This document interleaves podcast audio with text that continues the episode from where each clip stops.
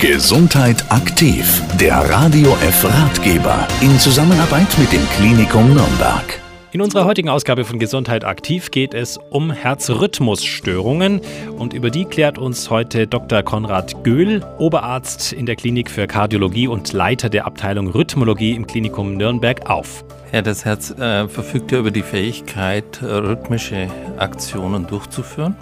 Das heißt, ähm, es wird gesteuert von gewissen Zentren im Herzen, die äh, einen rhythmischen Ablauf der Herzmuskeltätigkeit produziert.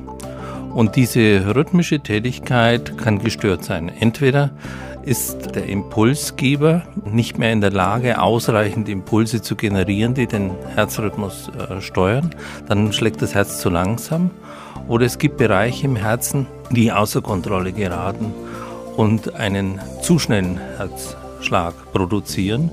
Und das sind die äh, sogenannten Tachykarden-Herzrhythmusstörungen. Und was bedrohlich ist und nicht bedrohlich ist, ähm, kann man erst anhand spezieller Untersuchungen herausfinden, um solche lebensbedrohlichen Zustände definitiv zu vermeiden und auch zu beheben.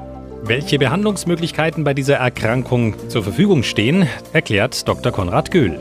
Ein zu langsamer Herzschlag, der zu bedrohlichen Situationen für den Patienten führt, wird in der Regel behandelt durch die Einpflanzung eines Herzschrittmachers, also eines elektronischen Gerätes, das die Pulsfrequenz äh, normalisiert. Zu schnelle Herzschläge sind prinzipiell zu behandeln durch äh, spezielle Kathetereingriffe, indem man diese Zentren, die außer Kontrolle geraten sind, vom Herzmuskel äh, separiert und inaktiviert, sodass sie keine Störungen der schnellen Art äh, produzieren können. Oder ebenfalls durch die Implantation elektronischer Geräte, die im Falle des Auftretens von solchen lebensbedrohlichen Herzrhythmusstörungen diese dann automatisch beenden. Man bezeichnet solche Geräte als Defibrillatoren.